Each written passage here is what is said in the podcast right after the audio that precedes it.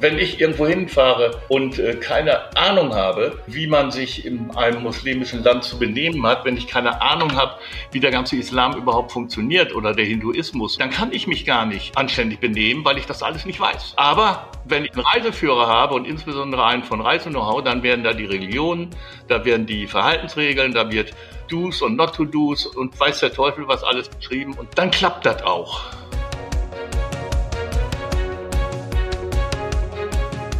Herzlich willkommen zum Podcast Das kommt aus Bielefeld.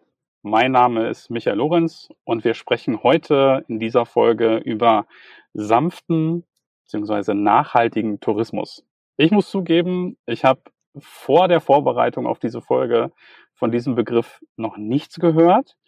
Also wenn du dir als Hörer jetzt gerade denkst, okay, ähm, was wird das Ganze sein? In den nächsten Minuten wirst du es rausfinden. Und ja, tatsächlich, mir ging es auch so, aber ich kann dir schon sagen, es ist ein wichtiges, spannendes Thema. Ähm, und die beiden Gäste, die ich ähm, heute jetzt hier in dieser Folge habe, sind genau die richtigen Ansprechpartner, um unter anderem darüber zu sprechen. Wen haben wir da? Wir haben Peter und Weyan Rump zu Gast. Herzlich willkommen und schön, dass ihr da seid. Hallo Michael. Hallo in die Runde. Wir stellen euch jetzt erstmal vor. Ich würde mal mit äh, Weyan mit dir anfangen. Sechs Fragen. Geboren und aufgewachsen bin ich in. Geboren bin ich in Bielefeld, ähm, aufgewachsen bin ich in Bielefeld und auch tatsächlich wirklich viel auf Reisen mit meinen Eltern äh, und entsprechend auch viel auf Bali. Ich habe eine abgeschlossene Ausbildung oder Studium als als Eventmanager. Ich bin äh, habe meinen Bachelor in Eventmanagement gemacht in Köln. Heute bin ich beruflich. Heute bin ich beruflich Geschäftsführer des Reisenau Verlags in Bielefeld-Quelle. Und wie wir eben schon gesagt haben, auch du als Hörer denkst jetzt wahrscheinlich, das gibt's doch nicht. Ähm, diese Bücher hatte ich doch sicherlich schon mal in der Hand. Und ja, das kommt aus Bielefeld. Es passt doch mal wieder ganz gut. Als Bielefelder sollte man mindestens einmal woanders gelebt haben, weil ich glaube, die meisten Dinge lernt man erst richtig zu schätzen, wenn man sie auch mal nicht gehabt hat. Was dann auch wieder schon die Brücke schlägt zum, zum Tourismus und zum Reisen. Ähm, da ist uns, glaube ich, allen letztes Jahr aufgefallen, wie wichtig das Thema eigentlich für uns ist und was für ein, ja, was für ein Eindruck das bei uns hinterlässt, wenn man auf einmal der Möglichkeit beraubt ist, einfach mal die Sachen zu packen und abzuholen. Mit diesem Bielefelder, mit dieser Bielefelderin möchte ich gerne einmal essen gehen. Gerne mit Casper, dem Musiker. Ist ja doch das ein oder andere Mal in normalen Umständen auch hier. Das äh, klingt doch relativ machbar, oder? Ja, also Casper, wenn du zuhörst, ich bin, äh, ich bin dein Mann. das wäre jetzt relativ cool, wenn sich Casper bei Brigitte Meier melden würde und einen Kontakt herstellen möchte. Ja, man findet mich sonst auch im Internet, also kannst du auch, kannst auch äh, direkt anschreiben. Sehr gut, klare Botschaft. Ja. Wenn ich für einen Tag Bielefelder Bürgermeister wäre, würde ich? Dann würde ich ein, äh, ein Benefizspiel auf der Alm organisieren oder zumindest äh, auf den Weg bringen. Wer, was wären die Mannschaften? Da, da bin ich noch, so weit habe ich nicht gedacht. Ähm, aber an dem, an dem einen Tag kann ich mir das dann ja noch ausdenken. Arminias Traditionsmannschaft mit Thomas Stratos hinten drin. Sehr gut. Okay, vielen Dank dir. Dann Peter, auch zu deiner Vorstellung. Sechs Fragen an dich. Geboren und aufgewachsen bin ich in äh, Lingen-Ems im Emsland. Und aufgewachsen bin ich da auch, ja. Bis ich äh, mit, äh, ich glaube mit ach, 21 oder so dann ange endlich angefangen bin zu studieren hier in Bielefeld. Das wäre die Folgefrage gewesen, eine 1a-Frage. Ähm, wie bist du hier hingekommen? Alles klar. Ich habe eine abgeschlossene Ausbildung oder, so klingt es ja, ein abgeschlossenes Studium als? Ähm, abgeschlossenes Studium kann man nicht sagen. Also nach 30 Semestern Grafikdesign-Studium hatte ich dann an der, äh, an der Fachhochschule unser erstes Buch fertiggestellt. Das konnte man da. Fachhochschule für Design heißt das ja. Und äh, da gibt's auch eine Druckerei und weiß der Teufel. Und die, dieses ganze Buch galt dann als Semesterarbeit. Das hat dann allerdings so einen Erfolg gehabt, dass ich nicht mehr zum Studieren gekommen bin und äh, dann habe ich es an den Nagel gehängt. Und seit, seitdem bin ich Verleger. Ist ja auch so ganz gut gelaufen. Okay, damit hast du mir Frage drei ähm, gerade schon beantwortet. Super. Dann gehen wir weiter zu vier. Als Bielefelder, als Bielefelderin sollte man mindestens einmal. Ja, äh, ins wunderschöne Emsland fahren. Eine Antwort, die wir noch nicht hatten. ja, das ist da sehr schön und flach. keine Berge, die die Aussicht verstellen und auch keine Hügel. Das ist schön, dass man das als Bielefelder schon mal sagen muss, dass es doch noch mal ein bisschen flacher gehen sollte. Ja. Mit diesem Bielefelder, mit dieser Bielefelder möchte ich gerne einmal essen gehen. Och, mir fällt da eigentlich nicht wirklich einer ein, aber seit neuestem hätte ich nichts gegen dich. Ja, machen wir. Wenn wir uns schon nicht zum Podcast live treffen, dann. Gut. Ähm, äh, die vielleicht spannendste Frage, wenn ich für einen Tag Bielefelder Bürgermeister wäre, würde ich. Da würde ich mich dringend darum kümmern, dass endlich äh, schnelles Internet überall in Bielefeld verlegt wird und nicht nur partiell bis irgendwo und drei Meter weiter gucken die Leute dann in die Röhre. Super. So konnten wir beiden euch äh, schon mal ein bisschen äh, kennenlernen. Ähm, was ich nochmal spannend finde, du hast, äh, Peter, hast ja gerade schon ähm, eben angesprochen, du hast dann äh, den Verlag gegründet. Ähm, klang ja so ähnlich äh, wie meine Geschichte zum Podcast, auch nicht so unbedingt von langer Hand äh, geplant. Ähm, wie kam es denn überhaupt zu dem, zu dem Buch? Also, dass es während des Studiums entstanden ist, ähm, durften wir ja gerade schon lernen, aber also wie kam es zu dem Buch, zu dem Titel, zu dem Thema? Ach, das ist eigentlich relativ einfach. Ich war mit meiner seinerzeitigen Freundin äh, auf Sri Lanka unterwegs und äh, da ich seinerzeit, wir hatten immer schon Bezug zu Büchern und derartiges und sind da in äh, Buchhandlung gegangen, wo es äh, Second-Hand-Books gab und haben da einen äh, Reiseführer gefunden, der hieß 1000 Kilometer Orient, fand ich einfach interessant, habe den da äh, Secondhand gekauft und der war herausgegeben von einer Truppe von Autoren, die hießen Globetrotter schreiben für Globetrotter. Und da drin stand hinten, äh, wenn du, lieber Leser, hier ein eigenes Buch schreiben willst, dann melde dich bei uns äh, bei, unter dem Namen Globetrotter schreiben für Globetrotter kannst du es veröffentlichen. Und äh, da haben wir gesagt, okay, dann machen wir das und habe mit äh, Magdalene zusammen ein, äh, ein Reiseführer über Sri Lanka äh, verfasst. Das Buch hat sie dann herausgegeben. Und weil das so schön klappte, habe ich gedacht, das kann ich auch. Und bin zwei Jahre später nach Bali gefahren und habe dann Reiseführer über, über Lombok geschrieben, die Nachbarinsel. Und so ging das los. Der Start in so einige Bücher. Ähm, du als Hörer kannst es jetzt nicht sehen, aber ich sehe äh, gerade Weihern und äh, anscheinend sitzt du in deinem Büro und pff, keine Ahnung, was sind das? 300 Bücher? 400 Bücher? Wir haben 208 Reiseführer verschiedene.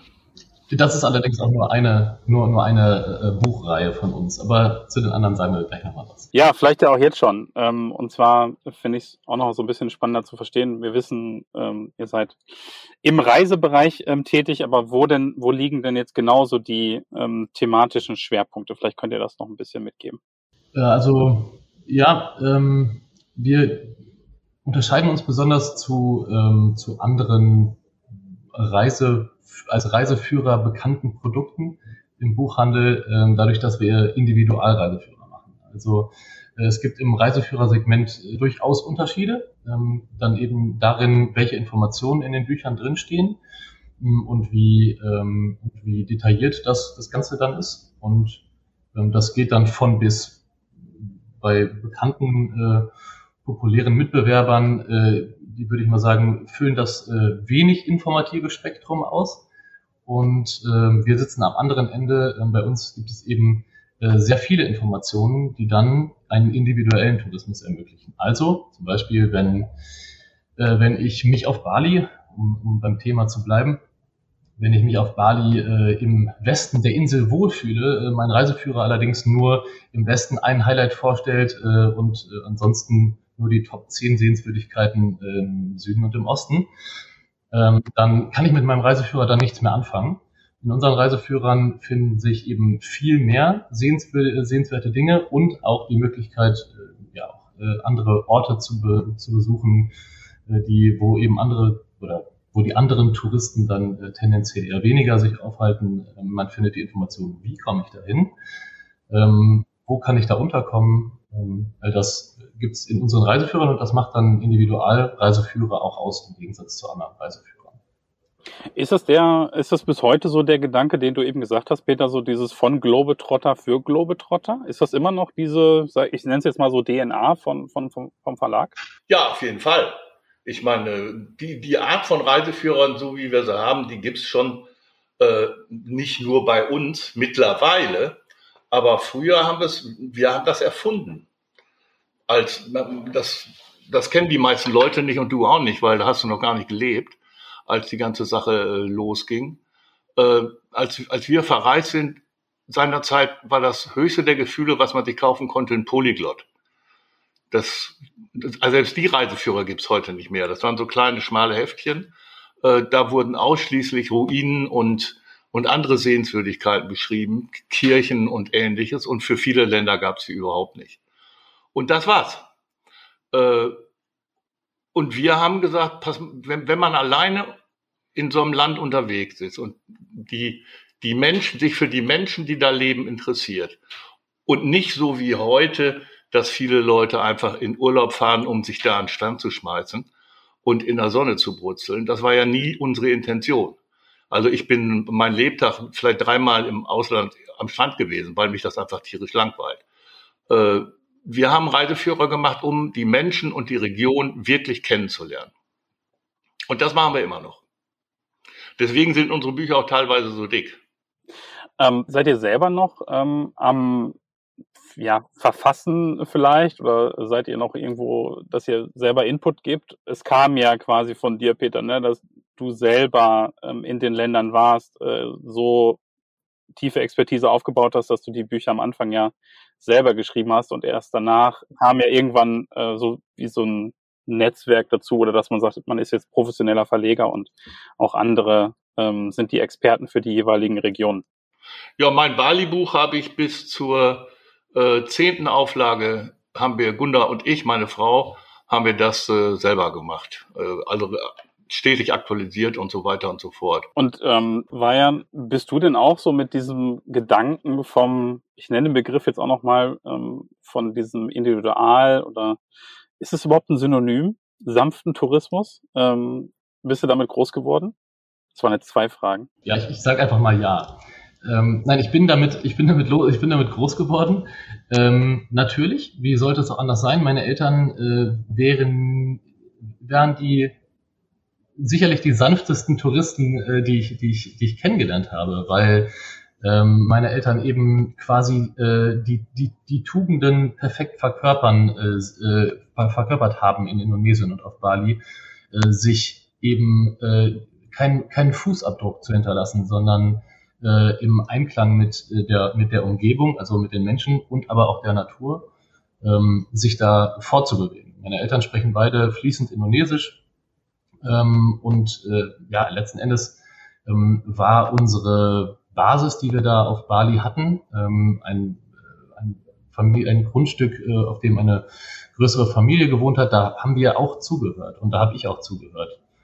Ähm, sanfter, sanfter geht's nicht. Also ja, so bin ich groß geworden ähm, und ja, so hat es sich, äh, so habe ich es auch weiterhin gepflegt im Rahmen meiner Möglichkeiten. Ähm, ich habe tatsächlich nie Indonesisch gelernt. Ich hätte es jetzt tun können, aber ähm, ich war dann eben nicht so konzentriert immer äh, wieder nur in Indonesien, sondern habe mich eben in äh, ganz Asien mittlerweile dann ähm, weit umgeschaut und äh, für hier mal vier Wochen und da mal drei Wochen äh, fällt es dann schwer, die Sprache komplett zu verinnerlichen.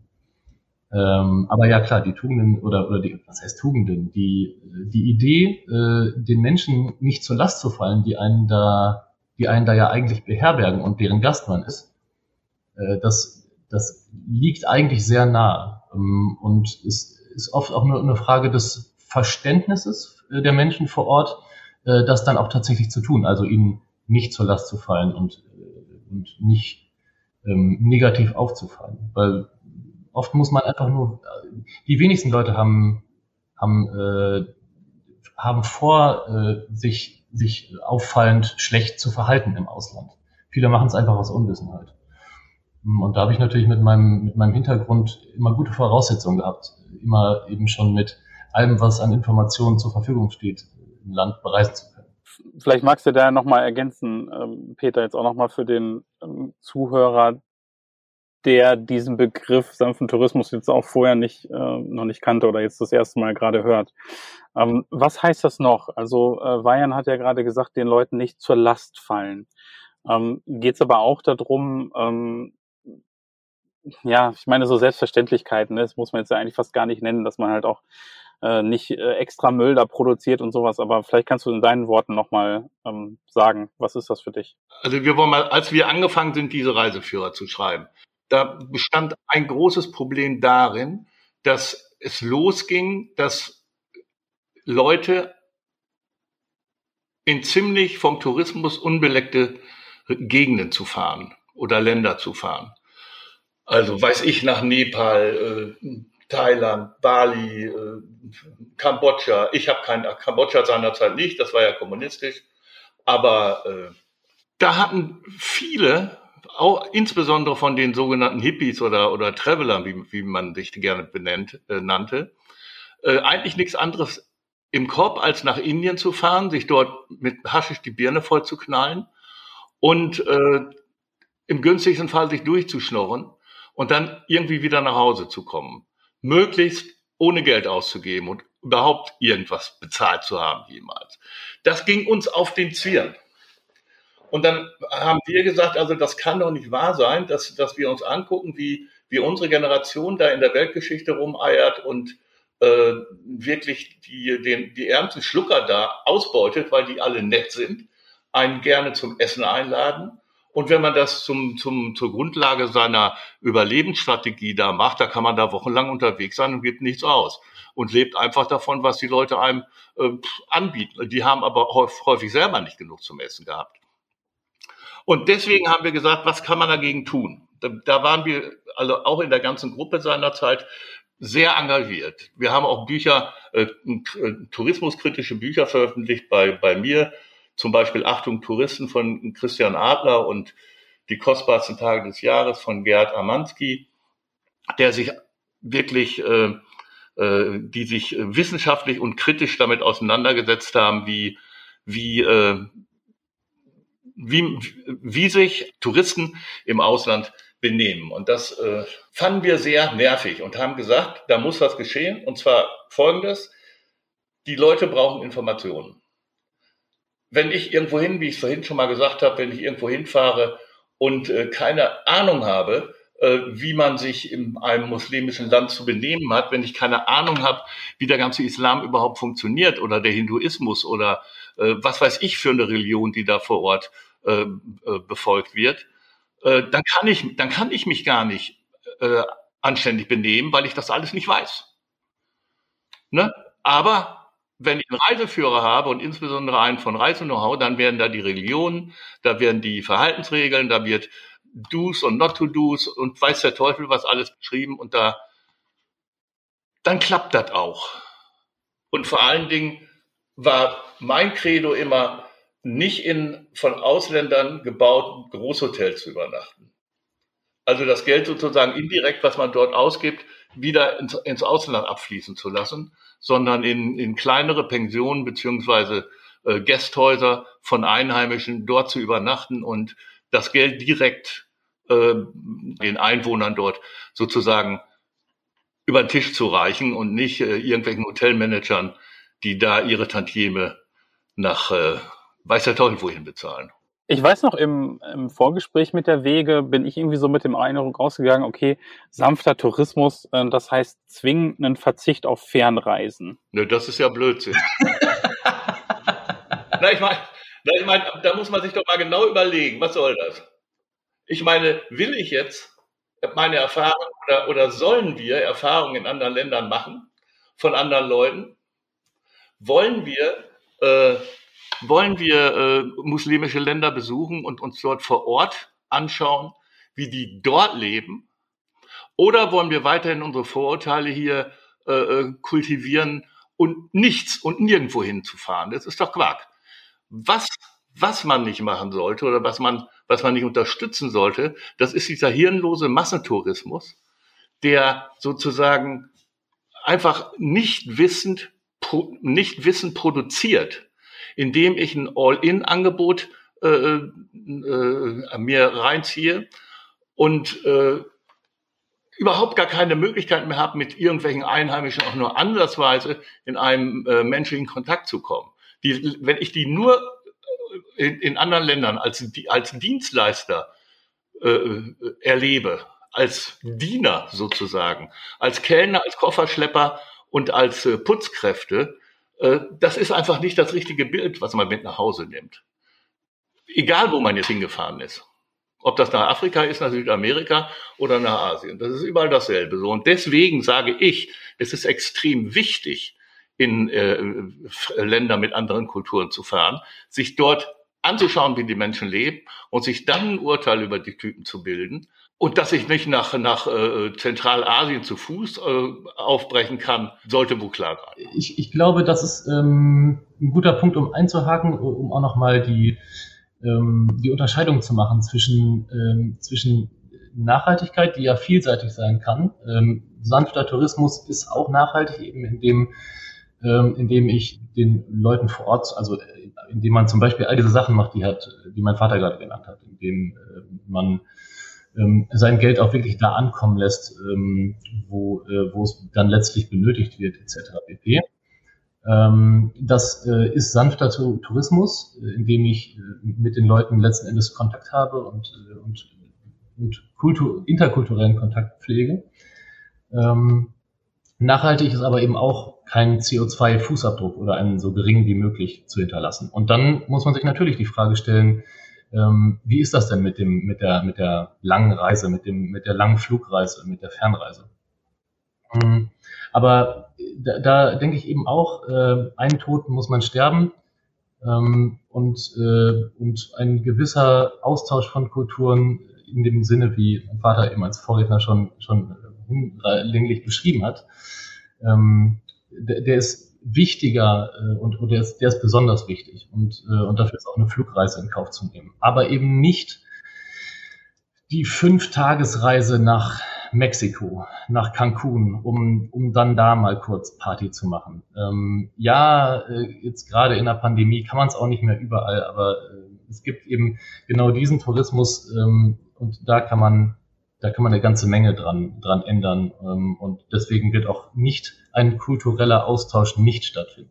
Also was mir jetzt wirklich klar geworden ist durch eure beiden Ausführungen, ähm, dass, dass ihr äh, propagiert, es geht wirklich darum, die Menschen in dem Land kennenzulernen, die Kultur zu verstehen, mich auch eigentlich vorm Urlaub idealerweise äh, schon so ein bisschen damit zu beschäftigen, ne, um was erwartet mich denn, was erwartet mich denn hier, ne? Und mich wirklich auch wie einen, wie einen Gast, ähm, ja, wie soll man sagen, vielleicht benehmen, äh, komisches Wort, jetzt vielleicht äh, in dem Kontext, ja, oder als Gast zu verhalten, genau, ne? Also dass wirklich ich mich freuen darf, dass ich in dieses Land fahren kann ähm, und dass ich möglichst viel Eindrücke wirklich mitnehme und nicht äh, sozusagen nur von der Hotelanlage. So, und das habe ich jetzt von euch äh, beiden mitgenommen und das ist euer ähm, Verständnis auch vom, vom sanften Tourismus, mal in meinen Worten. Und was würdet ihr jemandem sagen, der sagt,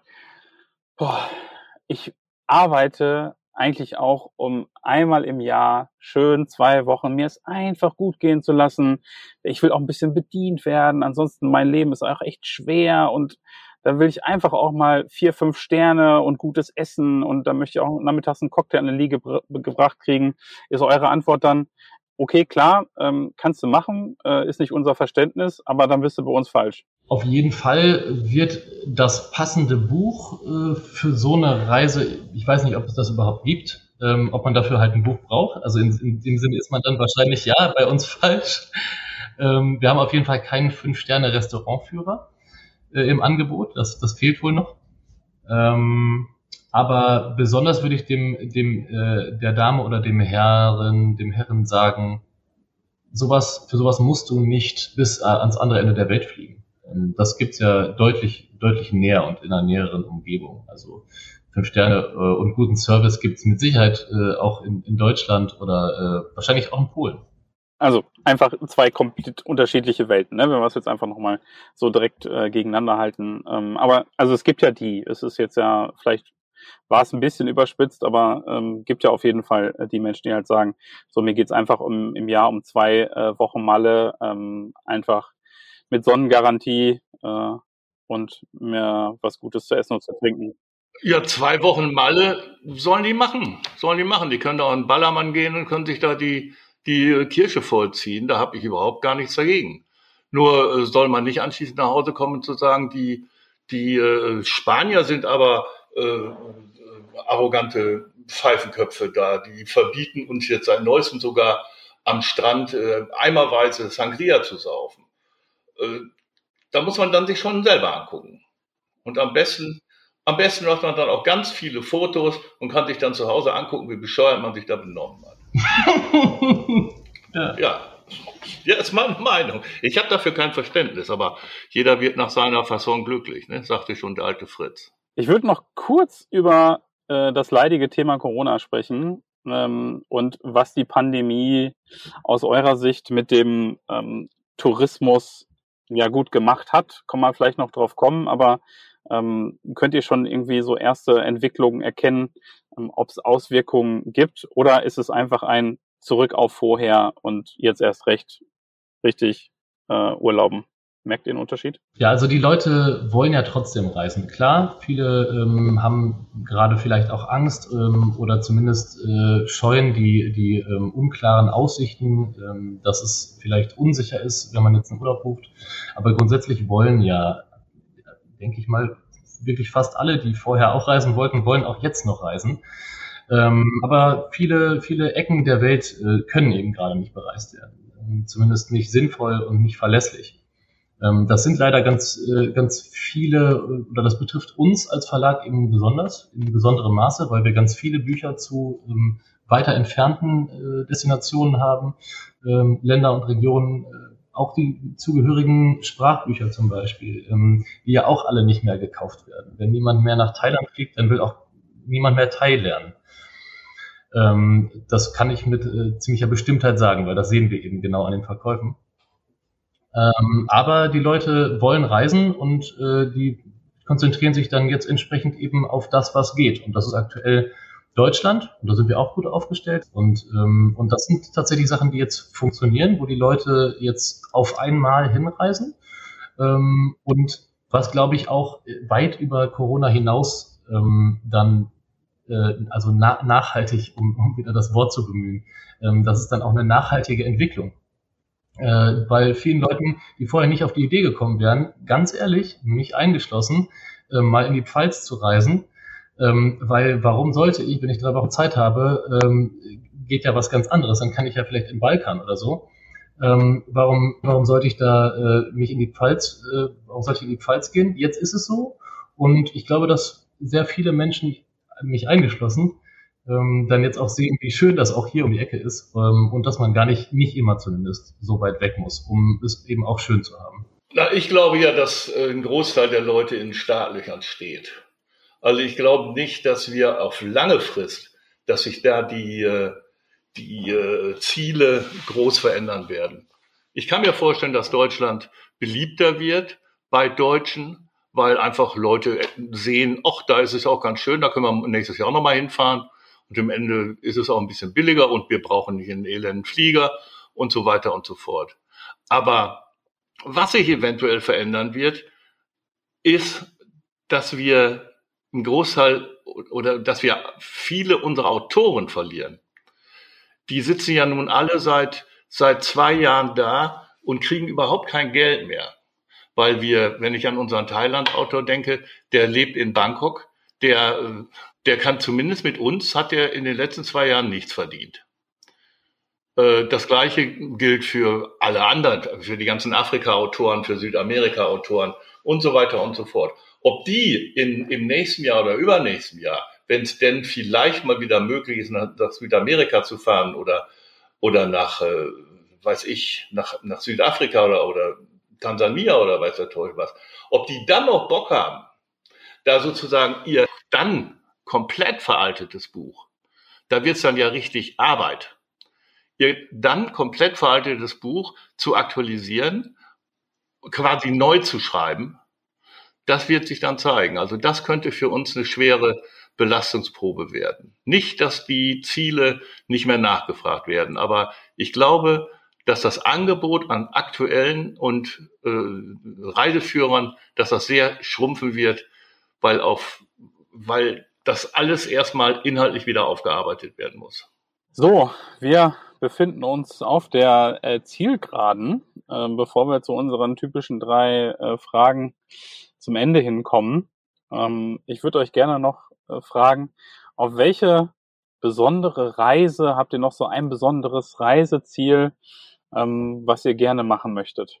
Also ich habe noch eine, das ist, das ist eine der, ähm, eine der schönen, aber auch, ähm, aber auch anstrengenden Seiten meines Berufs. Die Liste von Dingen, die man unbedingt mal gesehen haben will und gemacht haben will, wird jeden Tag länger. Ähm, also bei mir, ich könnte, ich könnte jetzt anfangen zu erzählen und dann können wir noch einen Podcast füllen. Hm. Auf jeden Fall will ich die Ostsee mal umrunden mit, äh, mit einem eigenen Fahrzeug. Das, das, das, das steht mit oben. Was denn bei dir, Peter? Dein, äh, was sind so die großen? Also die meisten, die meisten Sachen, da bin ich schon gewesen. Äh, ich würde ganz gerne nochmal äh, zurück nach Afrika, Tansania. Und weil ich das so vor drei, vier Jahren oder fünf ganz neu entdeckt habe, und äh, das hat mir schon ziemlich gut gefallen. Da würde ich schon gerne nochmal hin. Super, dann haben wir das von den Reiseexperten auch gehört. Ähm, also Ostsee umrunden, äh, muss ich gleich echt auch äh, einfach mal auf der Karte gucken, was das genau heißt. Da bin ich jetzt echt neugierig und äh, Tansania. So, ähm, ihr beiden, ähm, wir kommen zu unseren ähm, typischen Abschlussfragen. So die drei besten Tipps für Bielefeld äh, und Umgebung. Ryan, ich fange mal wieder mit dir an. Dein Lieblingsrestaurant oder wenn du magst auch Kaffee. Mein Lieblingsrestaurant ähm, ist, es war ja in der letzten Zeit ein bisschen schwierig. Sein, sein Lieblingsrestaurant quasi äh, in Regelmäßigkeit zu besuchen. Aber äh, gerade in der Pandemie äh, bin ich wirklich in höchster Regelmäßigkeit bei Soul Kitchen gewesen. Im Bielefelder Westen um die Ecke vom Siegfriedplatz. Auf die Jungs kann ich nichts kommen lassen und man wird da sehr günstig, wirklich sehr gut satt. Peter, wie ist bei dir? Lieblingsrestaurant, Kaffee? Ja, eindeutig, zwei Schlingen. Es war ja auch auf, aufgewachsen, außer in Bali ist er in zwei Schlingen aufgewachsen. Im Biergarten. Ja, im Biergarten, ganz genau. Das, das äh, klingt doch nach einer guten Vita. Da konnte nichts drauf ja. schief gehen. Ne? So, ähm, sofern das jetzt nicht ähm, schon die Antwort auch auf die nächste Frage war, äh, Lieblingsort in Bielefeld war ja ein Biergarten im Zwei Schlingen, oder? Nein, auf jeden Fall äh, die, die prall gefüllte Alm. Also da, das ist keine, das ist nicht dahergesagt, sondern ähm, das, das volle Fußballstadion. Äh, und dann unsers, das ist äh, die klare, der klare Favorit. Peter, gehst du da mit, oder? Nö, ich habe mit, mit, Fußball nur im Sitzen beim Fernsehen was zu tun. Aber äh, mein Liebling, also ich habe lange nachgedacht, ich bin ja gar nicht so auf dem Bielefeld, weil wir wohnen hier in Quelle und hier ist es auch sehr schön. Quelle ist eigentlich auch eine schöne Ecke.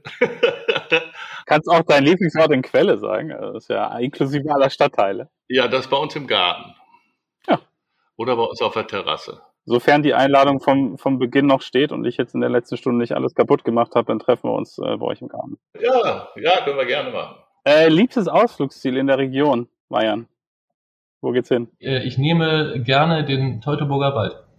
Da bin ich, ähm, da bin ich sehr gerne, um einfach mal abzuschalten und, und, und den Stress zu vergessen und das ist nun wirklich direkt vor der Tür. Peter, das heißt, die letzten Worte für diese Folge gehen an dich. Ja, also ich äh, fand immer den Obernsee ganz nett. Da ist es, äh, ist immer was los und da kann man auch gut im Biergarten sitzen und alles schön.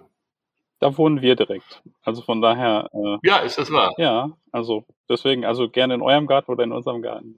ja, können wir, können wir ja zur festen Einrichtung machen. Sehr schön. Gut, dann äh, danke ich euch beiden ähm, für dieses unterhaltsame Gespräch. Ähm, ich war ehrlich gesagt gespannt, wie das so wird mit äh, Vater und Sohnemann in einer Folge. Äh, ich kann sagen, ähm, es war sehr unterhaltsam. Ich habe eine Menge mitgenommen. Ich hoffe, du als Hörer ähm, hast dich auch gut unterhalten gefühlt und weißt inzwischen auch, sanfter Tourismus ist gar nicht so schwer. Damit sage ich Tschüss für heute und bis zur nächsten Folge. Ciao. Tschüss.